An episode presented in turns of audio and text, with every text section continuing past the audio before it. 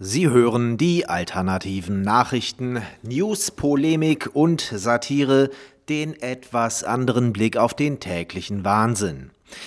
Heute geht es um zwei Begegnungen der dritten Art mit einem unschönen Phänomen namens Realität. Die Revolution frisst ihre Kinder Teil 1. 53 prominente deutsche Film- und Fernsehschauspieler sorgen seit gestern mit einer groß angelegten Internetaktion unter dem Motto Alles dicht machen für Aufsehen.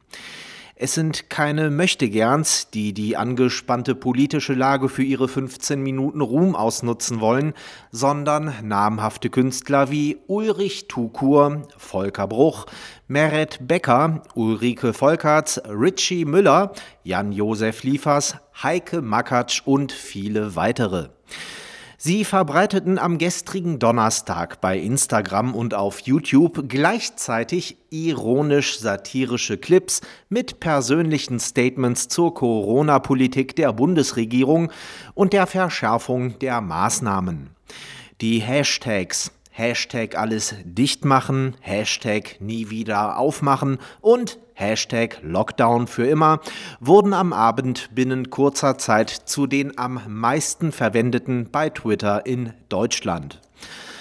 Schließen Sie ausnahmslos jede menschliche Wirkungsstätte und jeden Handelsplatz, fordert etwa Tukur die Bundesregierung auf. Nicht nur Theater, Cafés, Schulen, Fabriken, Buchhandlungen, Knopfläden, nein, auch alle Lebensmittelläden, Wochenmärkte und vor allem auch all die Supermärkte. Und er fügt hinzu, sind wir erst am Leibe und nicht nur an der Seele verhungert und allesamt mausetot, entziehen wir auch dem Virus und seiner hinterhältigen Mutantenbagage die Lebensgrundlage. Liefers bedankt sich in seinem Clip mit ironischem Unterton bei all den Medien unseres Landes, die seit über einem Jahr unermüdlich, verantwortungsvoll und mit klarer Haltung dafür sorgen, dass der Alarm genau da bleibt, wo er hingehört, nämlich ganz, ganz oben. Diese Aktion überraschte dann doch, da man von Systemkünstlern gewohnt war, dass sie aus guter alter Tradition des Dritten Reichs und der DDR dem System die Stange halten und diese Erwartungshaltung haben sie bisher brav übererfüllt. Zahlreiche andere Systemkünstler, die bei der Aktion nicht mitgemacht haben, weil sie nicht gefragt wurden, reagierten mit gekränkter Eitelkeit und fielen medial über die Kollegen her. Ebenso die gleichgeschaltete Systempresse. Der größte Vorwurf war, wie zu erwarten, dass sie nun Applaus von der falschen Seite kriegen und damit rechten Hetzern und Verschwörungstheoretikern in die Hände spielen. Denn wer sich für Bürgerrechte, Gewaltenteilung, Demokratie, Föderalismus und Rechtsstaatlichkeit statt Panikmache und Propaganda einsetzt, ist ein rechter Hetzer. Muss man wissen. Nach Jahren des gratismutigen Zeichensetzens durch das Einrennen von weit geöffneten Scheunentoren haben sich nun ein paar Systemkünstler tatsächlich mal etwas getraut. Und ja, etliche von ihnen, wie zum Beispiel Liefers oder Tukur, haben etwas riskiert, nämlich ihren sicheren, hochdotierten Job als Tatortstars beim Staatsfernsehen. Die Reaktion folgte auf den Fuß. Rundfunkrat Garelt Duin von der Überraschung SPD, also einer der obersten Repräsentanten des Schweinesystems, forderte auf Twitter sofort deren Entlassung. Wer die Regierung kritisiert, muss weg. Wie weit ein aufkeimender Totalitarismus bereits fortgeschritten ist, erkennt man am besten daran, dass seine Lautsprecher sich immer weniger bemühen, ihre Ansinnen hinter schönen Worten zu verbergen. Treffend kommentierte der prominente Kölner Medienanwalt Ralf Höcker die Forderung des Rundfunkrats. Zitat Ich habe das noch nie so offen gelesen. Die Zukunft, vor der mir immer gegraut hat, ist da. Zitat Ende. Es ist zu befürchten, dass diese Aktion nur ein Sturm im Wasserglas oder bestenfalls ein letztes Aufbäumen vor dem Untergang war. Die ersten Vorboten sind schon da. Die Website von Alles Dichtmachen wurde nach wenigen Stunden gleich wieder dicht gemacht. Das ist Self-Fulfilling Prophecy in letzter Konsequenz. Von den Teilnehmern der Aktion haben einige inzwischen die Hosen so gestrichen voll, dass sie ihre Filmbeiträge offline genommen haben.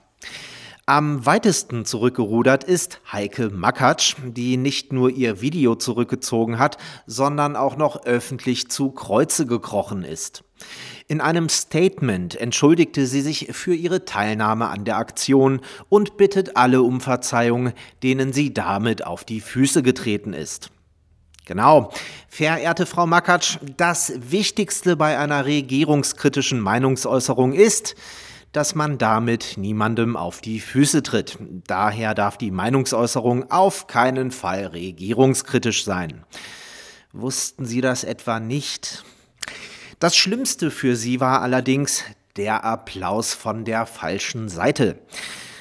Wir fragen uns, ob diese Witzfiguren mit einem Rückgrat aus Pudding dieselben sind, die hier und heute mit dem Brustton der Überzeugung ungefragt in jedes Mikrofon bellen, dass sie im Dritten Reich auf jeden Fall im Widerstand gewesen wären.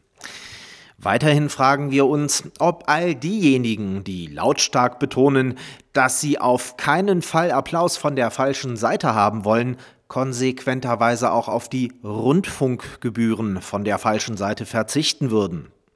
Oh, nein, etwa nicht? Richtig, Pensia non olet. Geld stinkt nicht. Das weiß jeder Heuchler. Das treffendste Statement zu dieser Haltung stammt von Vince Ebert. Zitat Wer eine öffentliche Meinungsäußerung ausschließlich danach bewertet, wer diese Meinungsäußerung unterstützt oder ablehnt, der sollte eventuell darüber nachdenken, seine Großhirnrinde zur Organspende freizugeben. Zitat Ende. Die Revolution frisst ihre Kinder Teil 2. Am 7. November gratulierte die kulturmarxistische, rassistische amerikanische Terrorvereinigung Black Lives Matter auf Twitter Joe Biden zum Wahlsieg.